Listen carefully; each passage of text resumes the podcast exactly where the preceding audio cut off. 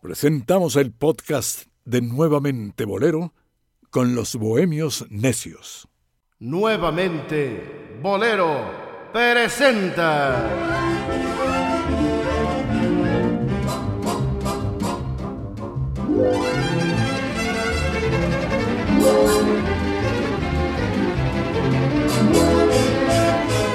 A los bohemios necios.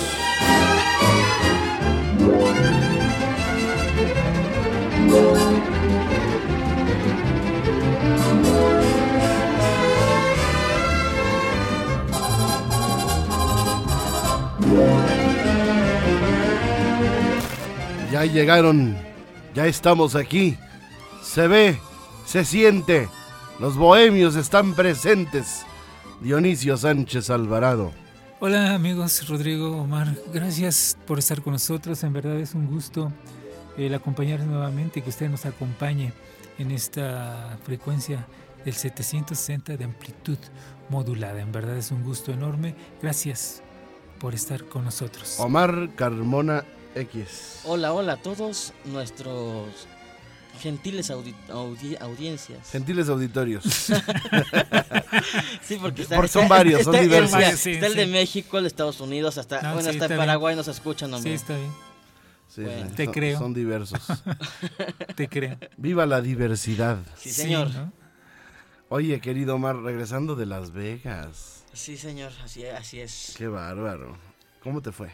Pues un poco mal porque... Sí, eh, sí, claro. Aparte de que perdí lo que aposté. Ah, bueno, siquiera perdió lo que apostó. Nada más. No, no, no. No, ha- haciendo vuelos Ahora de sabrá Dios que apostó. Dólares, señores, dólares, no otra cosa. No, aparte este, de Ajá. sufrir la Sí. cuestión de, de los col- de las conexiones en, en- De los en- colmillos.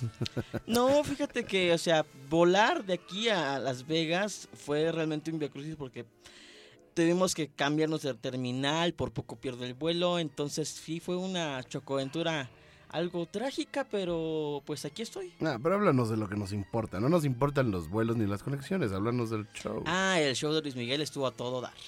Ah, ¿fuiste a ver a Luis Miguel a Las Vegas? Sí, señor. Fíjate. ¿Y qué diferencia hay de ver a Luis Miguel a Las Vegas a ver? de Bueno, pa- para empezar, el sonido del Caesars Palace es muy superior. Y se ha visto, al menos desde la última vez que lo vi aquí en el Auditorio Nacional, Caesars Palace es el Coliseum donde se presenta Sí, The Coliseum. eh, Celine Dion. sí, donde se presenta Celine Dion y todas las grandes. De hecho, eh, donde también este va a estar en, eh, eh, creo que en ¿Ya diciembre. me compraste mis boletos para ver a Celine Dion? Va a estar hasta el próximo año, querido. Ahorita está en gira en Bueno, Canadá. pero no sé, digo, pregunté si ya me los compraste. Bueno, ya- esto, estamos en eso. Nada más déjame Ah, bueno, ah, bueno. bien el- la fecha. Y ya Conste. Dionisio. Sí, ya vi.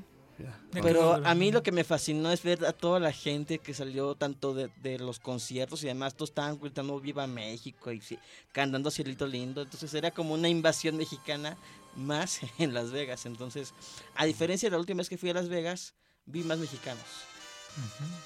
Ok, muy bien. Bueno, Hoy eh, celebramos un programa especial porque justamente el miércoles 18 de septiembre de esta eh, semana, pues se, em, se conmemoró un aniversario más de la voz de la América Latina desde México, de la XEW. XEW, la voz de la América Latina desde México, presenta.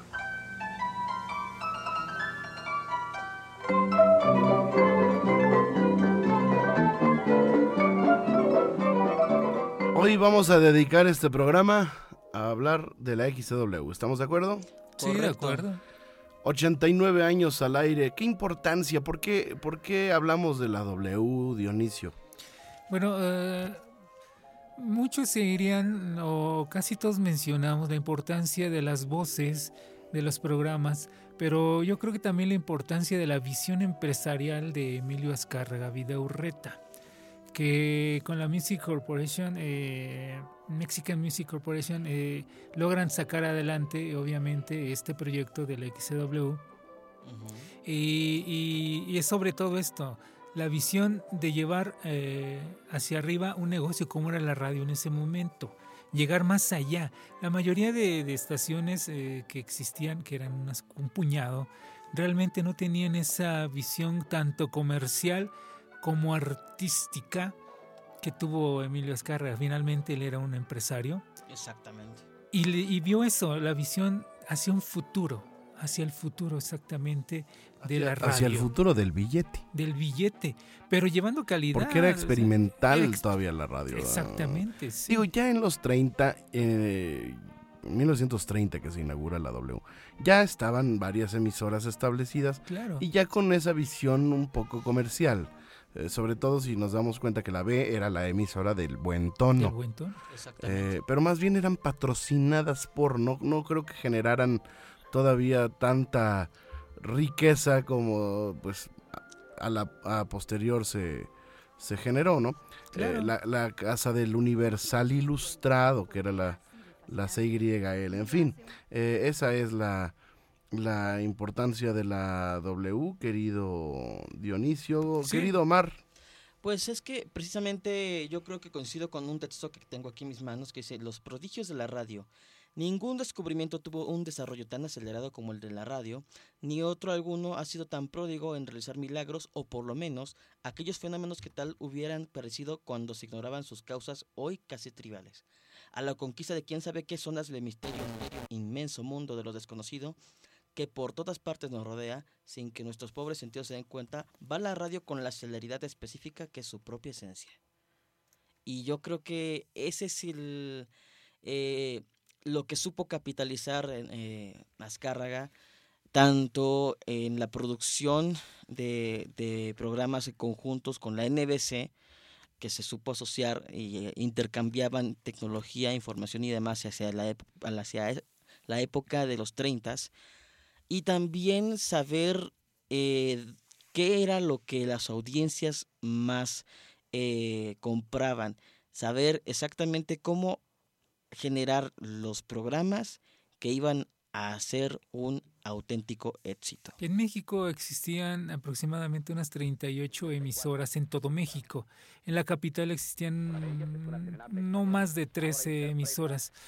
pero a partir del auge del XW y en el aspecto artístico como en el comercial, se va dando también el auge, eh, repito, no nada más en, la capital, sino en todo México, porque años después un hombre que fue asesorado por Azcárraga, que trabajó con Azcárraga, eh, Clemente Serna Martínez, crea Radioprogramas de México, con lo cual eh, vende los productos que ellos hacían hacia toda la República.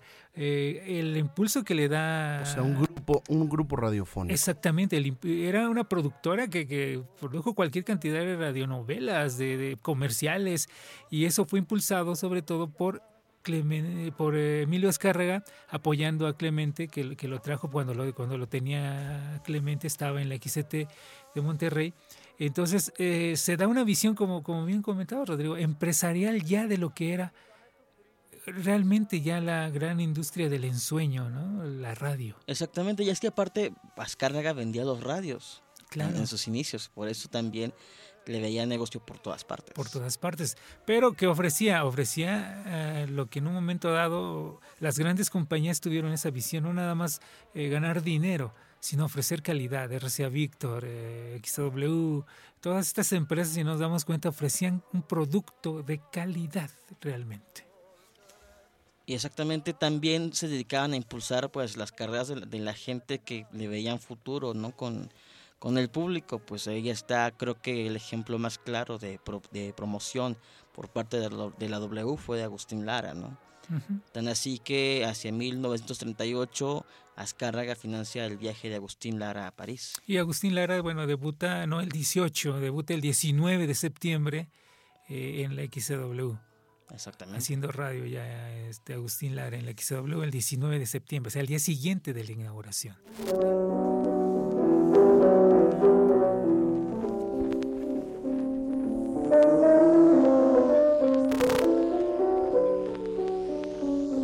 Bohemios necios. En nuevamente bolero.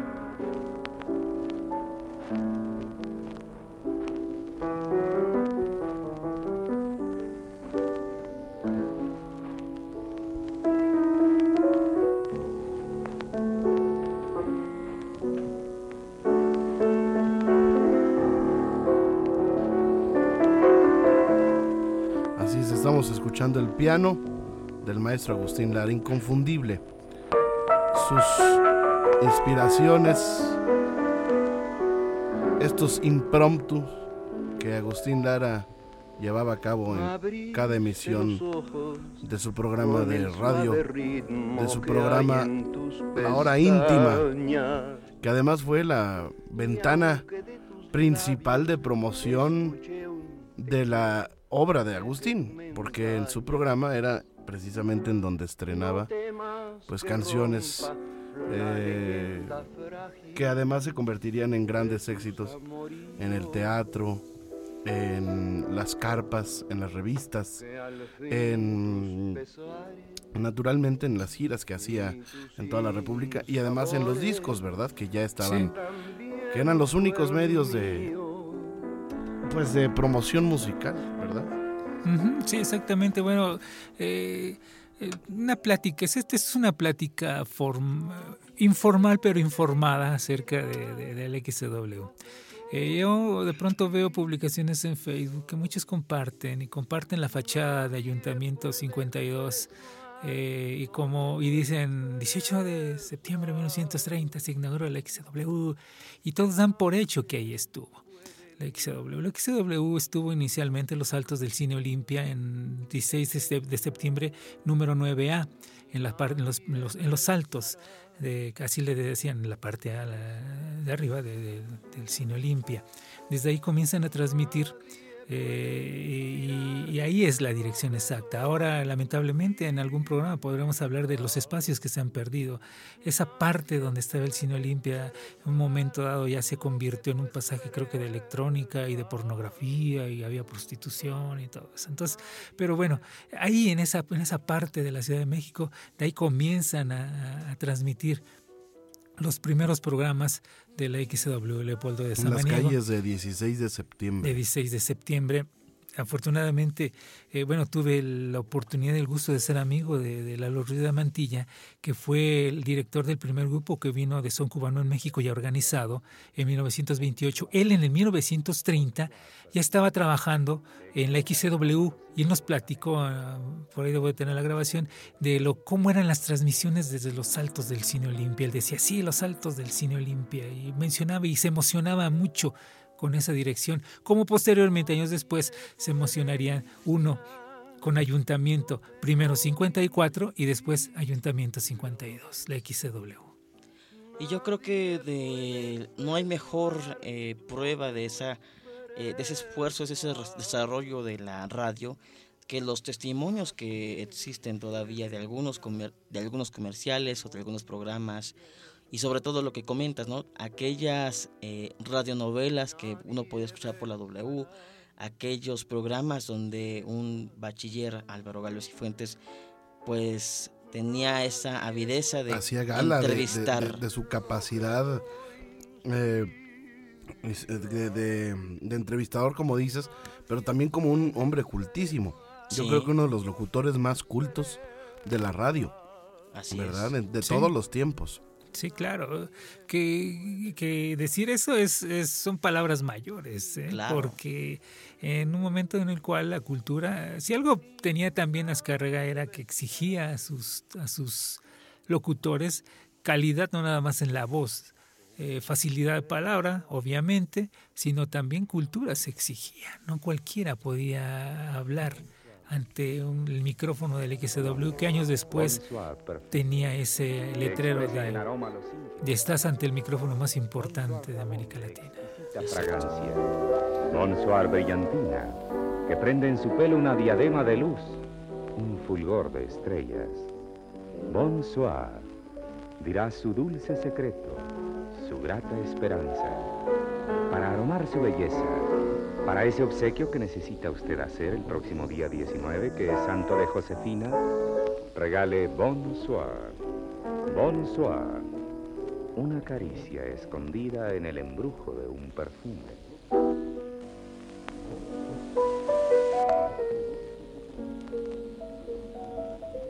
Bueno, pues vamos a hacer una pausa.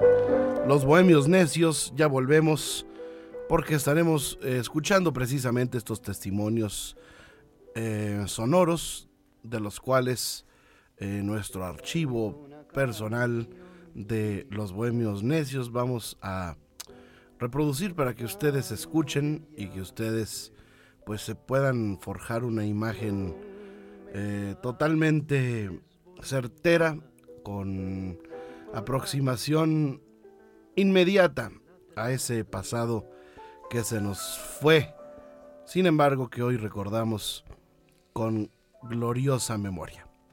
la quiero cantar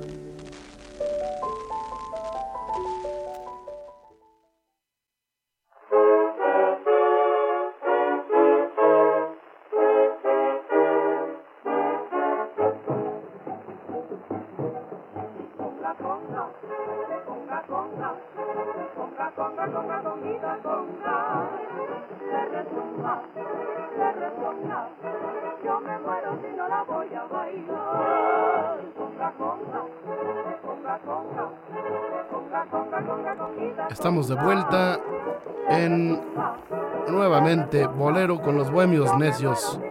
¿Qué estamos escuchando? Conga Conguita con las hermanas Ruiz Amengol. con la orquesta de Roy Carter, una grabación de 1942. 42. un tema de Rafael Hernández. Son una maravilla estos audios. ¿eh? Están, to- están tomados de la, de la radio. Exactamente. O sea, son programas que se hicieron en vivo. Sí, Así es. sí, exacto. De grabaciones realizadas. Ahora, que hay, hay algo que aclarar. Eh, la XW surgió también por el apoyo, eh, el patrocinio, primer patrocinio fue de la Mexico Music Corporation SA, Sociedad Anónima, que era la representante de la RCA Victor en México. Ah. Eh, no existe como tal la RCA, la representante era esta empresa y por eso mismo estas grabaciones eh, existen, porque se realizaban a través de, de la tecnología del RCA Victor de aquellos años. Ya después vendría la RCA Víctor Mexicana. Tal cual, exactamente, sí. ¿Y qué notas tú, por ejemplo, en ese nivel musical de los, eh, pues, artistas de aquel entonces, de los músicos? Eh, vaya que había varias opciones de trabajo para los músicos y para los arreglistas y para los directores. Había mucho trabajo, por lo que me, han platicado, me platicaron mucho- muchos amigos músicos que trabajaron eh, en el XCW. Eh, realmente había que tener calidad, obviamente, para estar en la XCW, tanto como músico había que saber leer primera vista y, y obviamente como arreglista tener la calidad suficiente para, eh, para, para hacer los arreglos, pero sí que había muchísimo trabajo.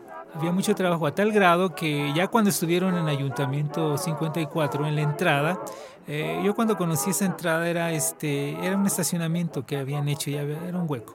Eh, a un lado, eh, eh, cuando entraba uno por Ayuntamiento 54, a la a mano derecha, si mal no recuerdo, ahí estaba un café, una cafetería, en la cual llegabas a tomar tu café, pero tú lo encontrabas lleno de músicos de arreglistas, de, de, de teatrilistas, ya sea trombones, trompetas, batería, contrabajos, pianos, ahí estaban ahí esperando a ser llamados que necesitaban un pianista o necesitaban una trompeta rápido, o sea, oye, necesitamos una trompeta y ellos se levantaban y, oye tú, y ya entraban a... No había presupuesto Ah. para tremendo, para tremenda nómina, ¿no? Sí, entonces, pero estaban ahí esperando el trabajo, o sea, Sí. nadie les pagaba por estar, ellos tenían que pagar su café, pero de pronto llamaban exactamente, o sea, porque tenían orquestas, tenían orquestas, la orquesta base. Entonces, anécdotas hay muchísimas de la XW. Eh, se cuenta que en los 40 más o menos eh, hubo una huelga de parte de- precisamente del sindicato de músicos, los cuales este, querían mejor pago por parte de Emilio Escarga Vidaurreta. Pero mi- Emilio Escarga Vidaurreta, hombre de largo, largo Colmillo. colmillo, entonces se, se enteró antes de que le pusieran las banderas de huelga. Entonces mandó a traer a todos los artistas del día que se iban a presentar, porque él sabía que se iba a llegar a un arreglo con el sindicato. Pero entonces no iba a utilizar músicos del sindicato y le pidió al son clave de oro, por mediación me parece también de Agustín Lara, que el son clave de oro era la derivación del son marabú, que era de Agustín Lara, que había sido de Agustín Lara. Entonces les pidió que si ellos podían acompañar a todos los artistas de toda la programación de lo que durara la huelga. Y que él se iba a encargar de que no les pasara nada, el sindicato no los bloqueara, no les X, no, no los expulsaran. Entonces de esa manera se viene la huelga, pero estaban encerrados todos los artistas con el son clave de oro y transmitió, o sea, nunca dejó de transmitir la XW en aquella huelga del 40 y cacho, no recuerdo ahorita la fecha exacta, pero este, el son clave de oro sacó adelante todo musicalmente hablando, toda la programación con todos los artistas que ya tenían cerrados este, adentro de la, de la W, Emilio Azcárraga. Y ya después, obviamente, llegaron a arreglo y dentro de las peticiones que puso Emilio Azcárraga al sindicato es de que no tocaran para nada a ningún músico del son clave de oro y que respetaran todos sus derechos. y, y, les pagó muy bien al son clave de oro este, y, sacaron adelante. Nunca dejó de transmitir la W antes. O sea, era un colmillo enorme el de Emilio Azcárraga. Pues sí, porque era un agente de negocios que ya sabía pues moverse, ya tenía la experiencia tantos años. ¿no? Ahora, y si, de pronto repasamos los músicos que estaban en el son clave de oro, bueno, Chucho Rodríguez en el clave de, en el clave de oro. Eh, Ramón Dorca, que también era un extraordinario pianista cubano, eh, músicos percusionistas que te tocaban lo que fuera, ¿no? El, negrito Nahue y, lo que tú quisieras, o sea, guitarristas extraordinarios y treseros. Hay, hay también un aniversario importante eh, que es el de la XEB. Sí. Que pues hay diferencias eh, en cuanto a la fecha de su inauguración. Algunos en la posteridad pues tomaron el 23 de septiembre como la fecha inaugural de la XCB. O sea que estaría cumpliendo, cumpliendo 96 años este 23 de septiembre de 1923 en que fue eh, inaugurada. Así que eh, también fue, dicen que fue el 15 de septiembre, el día de la inauguración. Eh, lo cierto es que la XCB fue sin lugar a duda la, la segunda casa de la radio más importante después de la XW. Eh, posteriormente la Q adquirió mucha fuerza y la XX también y digamos que se emparejaron todas las emisoras, pero también la XB pues tuvo una importante aportación en cuanto pues a la, a la, historia de la música y a los personajes que desfilaron por sus micrófonos y por sus estudios, entre ellos el Juventino Rosas eh, como XW que tenía el verde y oro, ¿verdad? Y el azul y plata. Y muchos otros estudios eh, no tan grandes, pero que también podían recibir público. Había el estudio A, ¿verdad? El estudio B. ¿Qué te parece, querido Omar, querido Dionisio, si escuchamos eh, pues algo de esto, de este disco que nos has traído, de las primeras voces de la XCW? Claro que sí.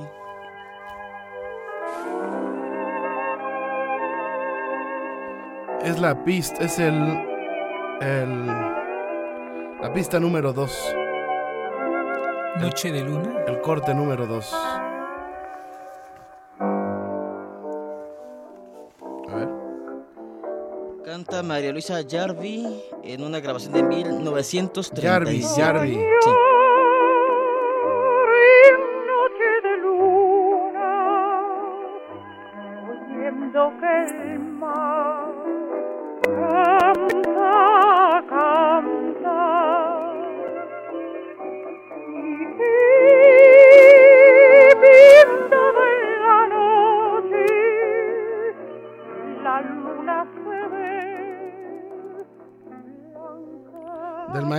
Gonzalo Curiel. Sí, acompañado con ahí su orquesta, es el mismo Gonzalo que está ahí. En el piano. sí, el piano y orquesta. Fíjate la importancia de aquellos años, ¿eh? porque si tú revisas la historia de tanto la B como de la W, ya de la B hablaremos en otro programa, eh, muchas veces los mismos compositores acompañaban sus canciones a los intérpretes, a la mayoría de veces estaban ahí. Estaban ahí. Pues es que ellos eran los principales promotores, de, su, obra. de su obra. Y a través de las promotoras de moda y las más importantes que eran la FAM y la EMI, ¿verdad? La, promotora hispanoamericana de música. Sí, negocios de Escarraga, por cierto. Sí. este, pues era que los compositores obsequiaban las partituras de sus canciones. Los artistas tenían otra preparación, ¿eh? Yo, yo a- ayer di una, una entrevista y, me, y les decía que, que esto no es un juego, que la carrera de, de artista o la carrera de cantante, pues no es de la noche a la mañana, quiero ser cantante, como muchos eh, han soñado, ¿no? Yo he soñado toda mi vida con ser cantante. Pues sí, manito, pero prepárate. ¿no? Sí. De verdad que no es nada más decir canto bonito y ya. Porque hay gente que cantará muy bonito, pero que no dejan de verse como pues la, la típica señora de satélite cincuentona que, el marido le dice, le da chance, ¿no? De, cantar y se dedica a, cantar las canciones que, pues, que en las fiestas les dicen que cantan muy bonitos sus amigos. Eh, realmente hay que tomar con seriedad la profesión de ser músico, ser cantante de- o pretender ser artista. Preparándose, conociendo primero que todo el, el- el bagaje musical de, de un país, con todo respeto, ¿no? Ah, Eh, claro. La preparación musical elemental, el entrenamiento auditivo, apreciación musical, eh, solfeo, armonía, rítmica, disciplinas que actualmente pues no eh, están presentes en quienes se dicen además eh, voces autorizadas para criticar.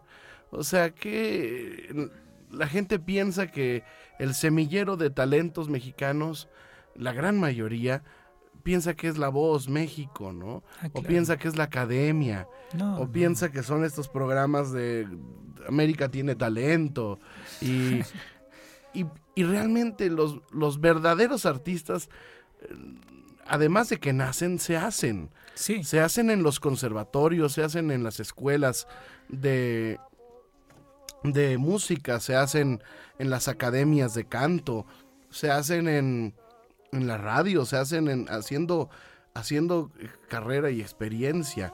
Y antes en la XW de la que estamos hablando, pues así sucedía. Los artistas estaban muy preparados y escuchamos, por ejemplo, a esta María Luisa eh, esta cantante, pues escucha su, su, su, pero es evidente su entrenamiento lírico, ¿no? Sí, Eh, claro.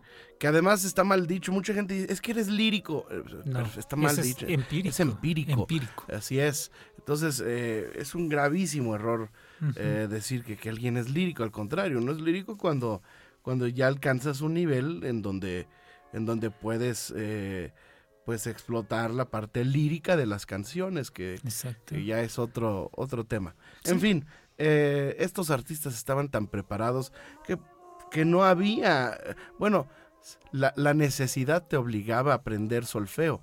Sí, Porque eh, y- no había casetes, no había facilidad de que No los había tutoriales de YouTube. no, no había, No, no había para facilidad. Por ejemplo, para que un artista se aprendiera una canción, pues lo que le daban era la partitura La partitura. y la letra. Pero no había, si no estaban grabadas, y, y no había, y era carísimo además grabar en aquel entonces, muy, muy complejo, pues la- la- la- la- los artistas se aprendían la música con las partituras que les daban los propios Y artistas. para eso estaban los estudios alternos que tú mencionabas del XCW, en el caso del XCW. Exacto. Había pequeños estudios frente al verde y oro y el azul y plata. Eh, si nos parábamos enfrente, usted párese frente a una puerta. Ahí está, ahí eran los estudios, el verde y oro y el azul y plata. Viéndolos de frente a la puerta, a su mano izquierda había otro estudio. Todos tenían piano. En la parte de enfrente de la puerta, de esas puertas de esos grandes estudios famosos, estaba otro estudio más pequeño, también tenía piano. Junto a la cabina del XCW, entre la cabina del XCW y esos dos estudios famosos, estaba otro estudio un poco más grande, también con piano. En todos esos estudios había piano, ¿por qué? Porque había artistas que nada más, eh, no, ahí había artistas que también tenían preparación y no daban una porque también había artistas que papá y mamá les había dado algo, un talento nato, innato, o sea, ya lo tenían, pero no sabían leer música. En esos estudios había piano. Estábamos hablando que había una cafetería donde había músicos. Se necesitaba un pianista para que ensayara a alguien. Corrían por él y había veces que el artista le pagaba al pianista para que fuera y le, le ensayara la canción con la partitura. Para eso estaba Había muchos pianistas que nada más se la bebían ahí esperando a que los llamaran. que los llamaran, exactamente. Como este Pepe Agüeros, Exactamente, que era, que era además repertorista. exacto. ¿eh? porque había muchos pianistas a los que los artistas jóvenes, que las típicas eh, pues voces o, o cantantes que llegaban de, no sé, de provincia, buscando una oportunidad, buscando el sueño, eh, realizar el, el- el sueño de convertirse en cantantes, que vinieron a la capital, la típica historia, ¿no? Sí, claro. Pues con los primeros que se acercaran eran con los músicos exacto. que los que se convertían en sus tutores de alguna manera, en sus maestros, y los acercaban a los compositores, desde Agustín Lara, que era el número uno, hasta Sí, José de Jesús Morales, Sí. Federico Baena, y compositores eh, menores en, en- en- en- en- en importancia, sí, no en calidad. No en calidad, no. Eh, Arturo Neri Calvo, el compositor de Cariño, Cariño, sí. y todo, él fue de esos pianistas que, que ensayaban a los artistas. eh, Sí, como él- nos dedicó alguna vez Marilú, ¿no? Entonces, él, él, él, él estaba ahí esperando también a que lo llamaran, ¿no? Y de pronto, o sea, él como compositor tenía uno o dos éxitos, ya habían montado revistas en el Teatro Cervantes con algunas de sus canciones, tomando como base algunas canciones, pero aún así, él era pianista del XW para que si de pronto alguien necesitaba un pianista en un programa o para estaba ensayarlo, listo. ahí está, estaba listo ahí. Eso, eso lo, lo decía y lo decía con mucho orgullo. ¿Por qué? Porque era la XEW. Exactamente. Vamos a hacer una pausa, si me permiten, y regresamos aquí con los Bohemios Necios. Apague la luz. Y escuche. La serie radiofónica de más impacto, con la actuación del primer actor de habla hispana, Arturo de Córdoba. Audaz es el color de fiesta y juventud. Audaz está de moda, audaz invita al beso. Use Audaz, el tono subyugante de lápiz buque colgate. Audaz pone en sus labios una irresistible invitación al beso. Compre hoy mismo Audaz de buque colgate. Audaz invita al beso. Audaz. La brillantina, buque colgate que contiene lanolina, deja en su pelo perfume, brillo y un peinado que fascina y que bien peina, buque colgate perfumada brillantina. La brillantina palmolive da nuevo brillo a su cabello. Con brillantina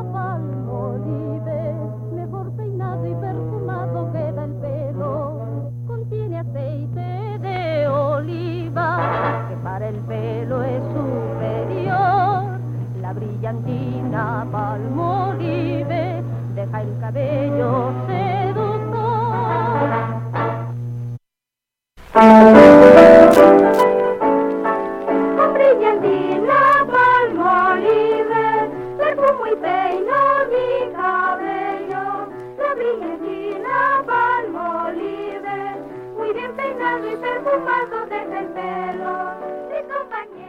Bueno, bueno, ahí están las brillantinas. Sí. Ya no se usa la brillantina. No, ya no. No, ya no. Y de verdad, este, pues sí, sí te... Lo que pasa es que ya era difícil de quitártela porque te duraba todo el día, ¿no? Entonces ya llegabas a la almohada y había que lavarse el pelo, ¿no? Es que si, si nos damos cuenta, inclusive, bueno, no nada más la música, no nada más eh, los anuncios comerciales, sino el mismo producto, conforme los productos, como, conforme fue pasando el tiempo, eh, vivían con la sociedad, obviamente, y se dirigían a una sociedad. Hablar de brillantinas, eh, si lo ubicamos en los años y ubicamos a la sociedad de ese momento y vemos las películas de esos años, eh, los pachucos utilizaban mucha brillantina, los tarzanes, toda esa gente del pueblo realmente utilizaban mucho esos productos. No nada más ellos, claro, toda la sociedad en sus diferentes niveles. Pero a la que iba dirigida, obviamente, la publicidad en mayor grado, utilizaban mucho la brillantina en sus peinados. Eso, eso nos queda perfectamente claro. Palmolive, da nuevo brillo a su cabello. Era la, la brillantina Palmolive, la brillantina Jockey Club, la Sí. brillantina eh, eh, Buque Colgate, la brillantina Supré, Supré, y, y esta Yardley, ¿no? Este, eh, también Tres Flores tenía su brillantina, ¿verdad? Eh, la brillantina, había varias marcas, Sí. y, ha- y había eh, líquida y había en cera, una En especie, cera, sí. una especie de botecito. ¿verdad? Como el Brill Cream. Que, Como el que- Cream. que- Y después el Glostora. Glostora, Para sí. los de cabello así rebelde como el mío. Era, y todavía a mí me tocó este, ver el utilizar el Glostora. Era una pasta, pero era, era una pasta, una vil pasta. Oye, y los tres, y los tres movimientos de Fab de, de- Fab, de Salvador de Novo. Salvador Novo. ¿no? Que, que es el... Cuentan, cuentan leyendas acerca de, de- que si hacía o no hacía las cosas Salvador Novo. Pero con la creatividad que tenía este hombre... Era capaz de Era capaz de todo. Fíjate, eh, hay, hay libros, usted puede buscar muchas anécdotas. No, no, no va a encontrar. Sí hay un libro que es el ane- anecdotario de la radio, no recuerdo tanto. Pero si se pone a leer otros libros, se encuentra anécdotas muy interesantes acerca de lo que comentaba Rodrigo, lo que comentábamos también, ¿no? De cómo Salvador Novo, decía el maestro Luis Jimeno en su libro, un libro que sacó de memorias, de esa facilidad que tenía Salvador Novo, que él no quería representar en alguna ocasión, en algún teatro, en algún lugar, no quería representar una obra por el hecho de que tenía que decir una marca diferente a la compañía que lo patrocinaba a, Luis Jimeno. Entonces que Salvador Novo dijo, yo quiero que tú seas el actor. Pero a ver, dime cuál es tu patrocinador. Ya le dijo, tú, es X patrocinador. Ah, ok, ¿qué producto es líder de él? Y que le escribió el mismo verso que había escrito con la publicidad de otra marca, nada más hizo un juego de palabras y le puso el patrocinio de la, de la compañía que patrocinaba a Luis Jiménez. ahí está ya, no te hagas, quiero que tú seas el autor principal de esta obra. Es un talento de hombre, Salvador no.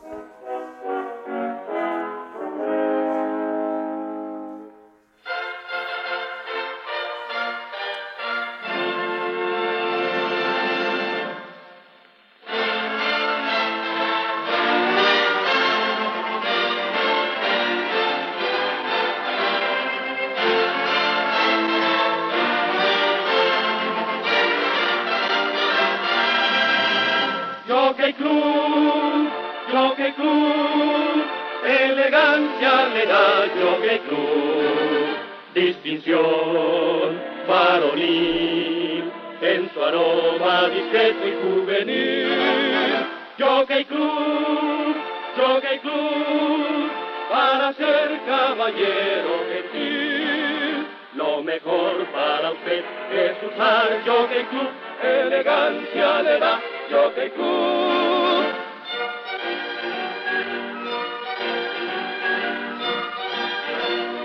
Pues estamos escuchando nada menos que a los hermanos eh, Rigual. Órale. ¿eh? Son los hermanos Rigual los que están Rigual. haciendo este. que llegaron de Cuba, Sí. se establecieron en México, autores de, em- de esta canción Cuando calienta el, sol, ¿verdad? Sí.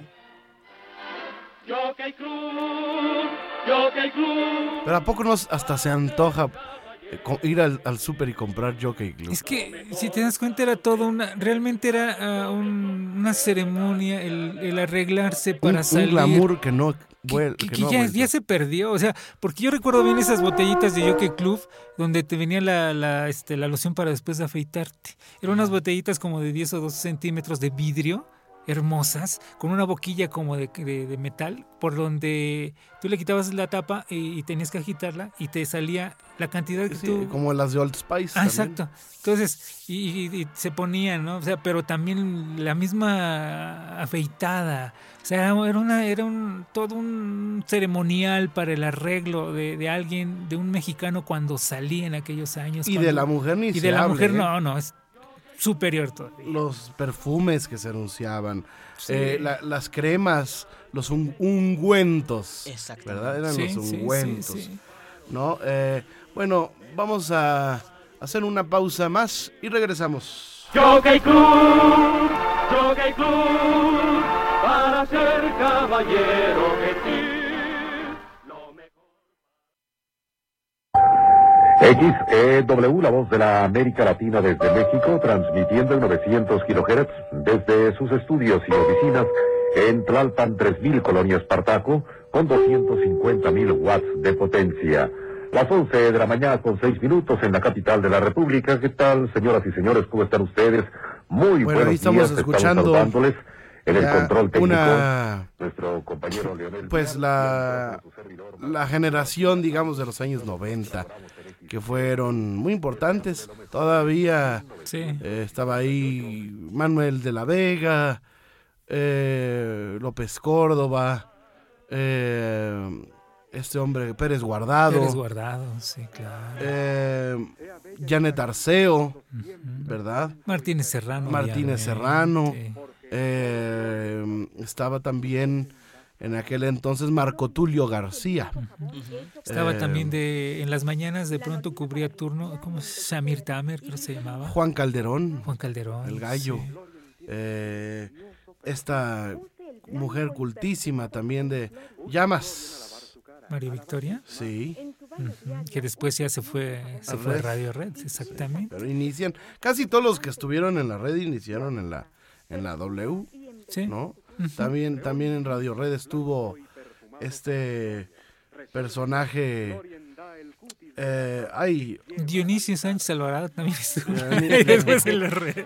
Sí, señor. Es que era una un gran es- personajazo. es que era una escuela, o sea, inclusive hasta para los operadores. ¿eh? Y algo, mire, les voy a contar una anécdota muy curiosa. Estaba oyendo ahí en el audio que pusiste el nombre de Leonel Vial. Era uno de los grandes operadores en cabina del XW junto con Raulitro Pérez. Raulitro siempre transmitió con cinco alcoholes en- entre pecho y espalda y nunca se equivocaba.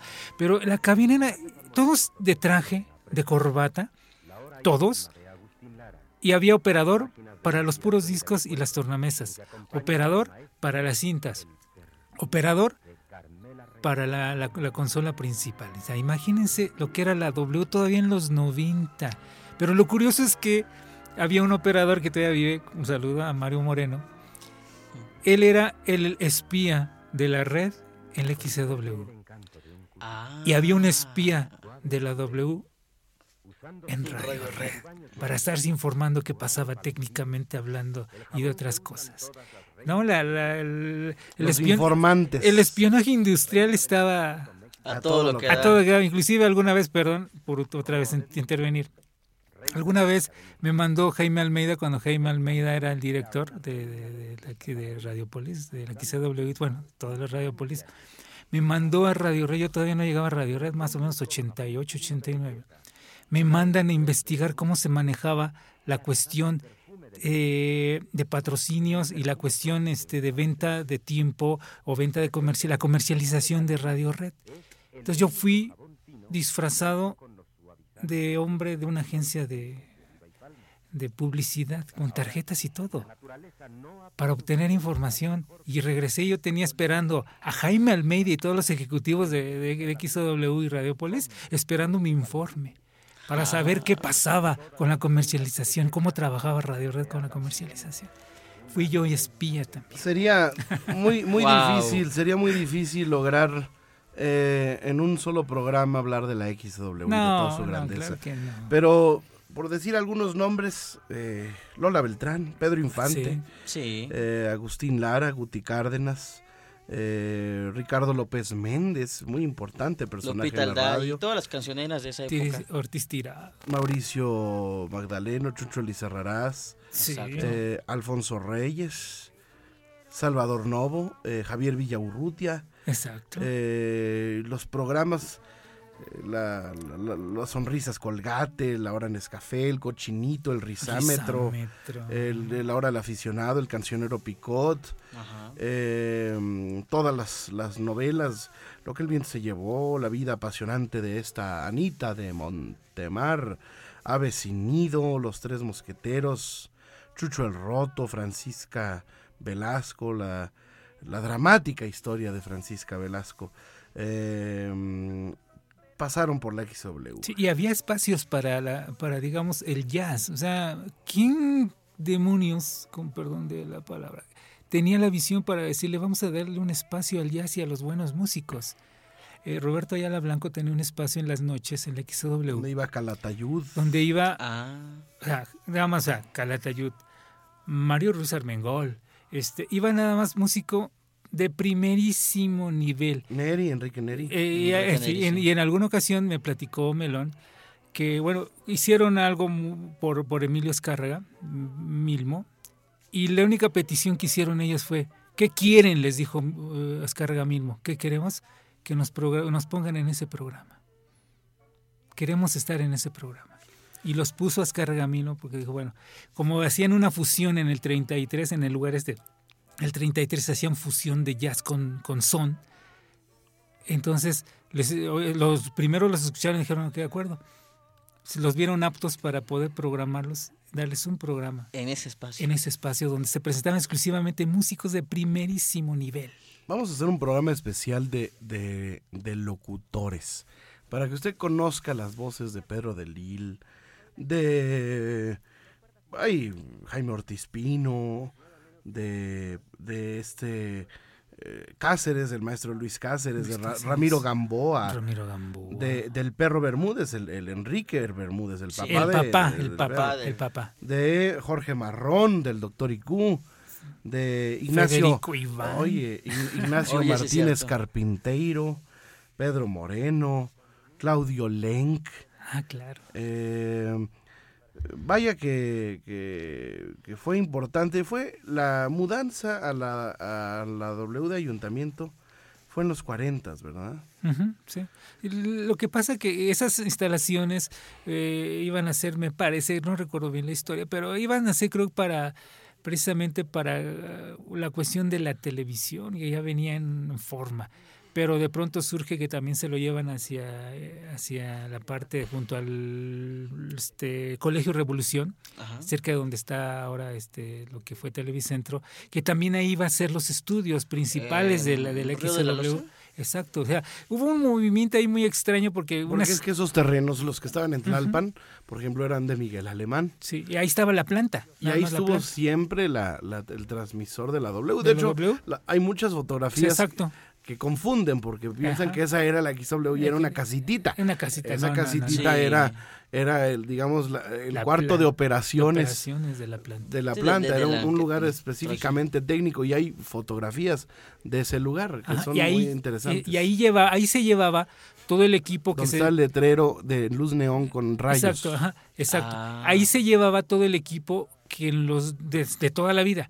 A mí me tocó ver en los 80 y principios de los 90 el equipo que ya consideraban caduco o de que estaba descompuesto. Pero con el que habían hecho programas Exacto, en los se, desmon- 50s se desmontaba ese 40s. equipo, se desmontaba ese equipo, se ponía equipo nuevo y se mandaba allá al patio de la planta. Me encontré ahora en el día del locutor a Pablo Farril.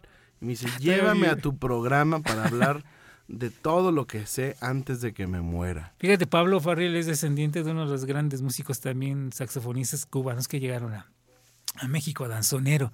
Y Pablo Farril tenía, era bien chistoso, porque de pronto sabes que por, ¿qué digo? Prohibidísimo comer en las cabinas de radio, por favor, no se debe de hacer. Pero de pronto nosotros eran unas fatigas desde las 6 de la mañana hasta las 11 de la noche, que no tenías tiempo de, en la XW no tenías tiempo de salir a comer, no, no podías perder el tiempo para salir a comer. Entonces, pues váyanse por unas tortas, porque había todo tipo de patrocinio, o por un, o por un pollo, ¿no? Ya, o las tortas de pavo de las de, de afuera, ¿no? Ah, sí, las que Ya enfrente. entonces ya llegaban, llegaban rápido el- alguien con las tortas de pavo, a ver, discretamente, ¿no? La torta de pavo. Y de pronto siempre se aparecía Pablo Farril. Decíamos, A- ya, ya, llegó Pablo Farril. Híjole, trajeron una torta para él. Sí, si no me ir de chismoso. cabrón. Entonces, de pronto abría, abría la puerta Pablo Farril decía, aquí huele a torta. Sí, como no, ¿no quieres una Pablita? Sí, como no. Ah, ah, gracias. Y ya todos comían, y ya todos felices, ¿no? Ya nadie, ya nadie se enteraba que comías en la cabina, que a las cabinas del XW. ¿En qué momento se, se- bueno, primero eh, Azcárraga, Emilio Azcárraga Sí, sí. adquiere la XX. Eh, primero la, la Q, la Q, después viene la X. Entonces, en el- los 70 se conforma lo que se conoció como el sistema Radiópolis, Sí. que era la Q, la W y la X, que tenían sus eh, respectivas eh, emisoras hermanas en la FM FM. que era la magia digital, eh, WFM, la Tropicú Sí. y la Estelar FM, que era la, la, la X.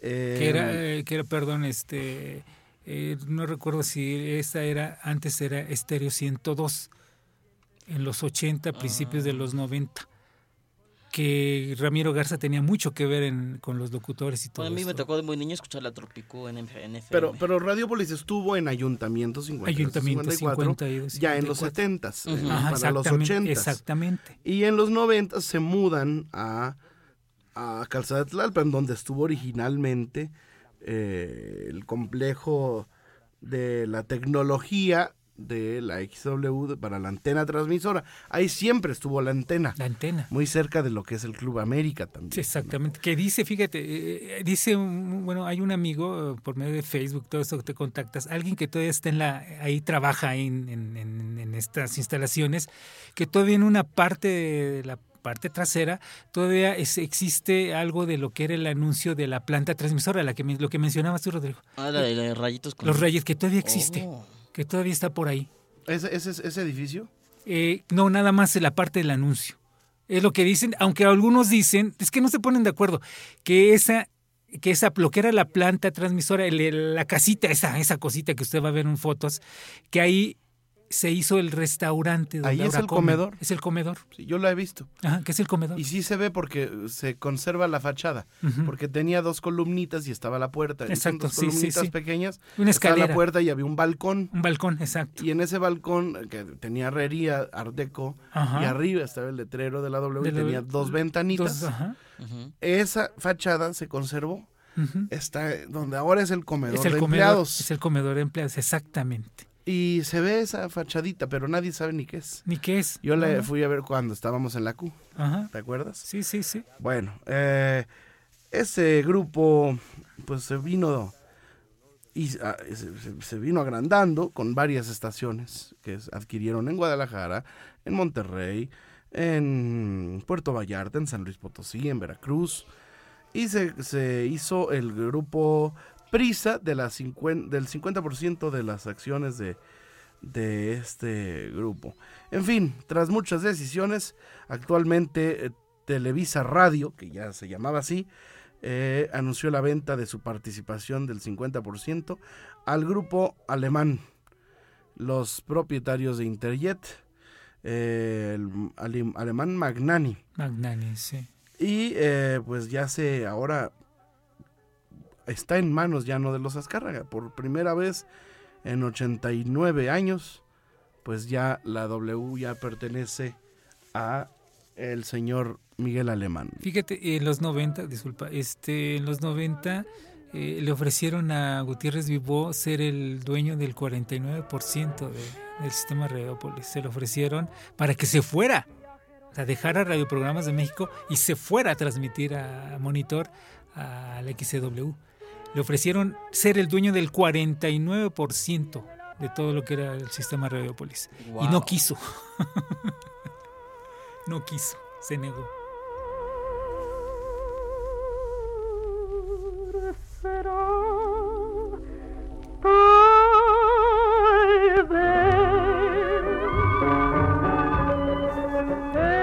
Muchas gracias, Dionisio Sánchez Alvarado. Se Gracias nos acabó el programa a ustedes, en verdad, dedicado a la. W. Ya hablaremos eh, de todo esto, pero lo más importante, querido Mar, Así es. vamos a invitar a nuestro público a que nos diga qué recuerdos tiene usted de la W. Y si aún la escucha. Lo Sí. dudo mucho. No, fíjate, todavía en los 90 se conservaba, repito, ese glamour. Sí, ese glamour, pero- Ese glamour y esas voces, porque podías, te encontrabas en los pasillos a Juan Calderón, a Pepe Ruiz Vélez, a Héctor Martínez Serrano, a Janet Arceo, que ya venía desde niña Es haciendo que tenía la serenidad de ser la XW todavía, pero ya cuando se volvió W Radio, pues ya no fue lo mismo. Gracias amigos queridos. Siempre es un privilegio hacer radio para ustedes. Recuerden que pueden compartir este podcast en todas las plataformas digitales y estamos siempre a sus órdenes. Hasta la próxima semana, si el Señor de arriba lo permite, o yo no he recibido cristiana sepultura.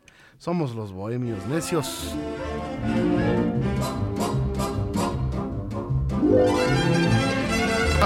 Bolero presentó a los bohemios necios.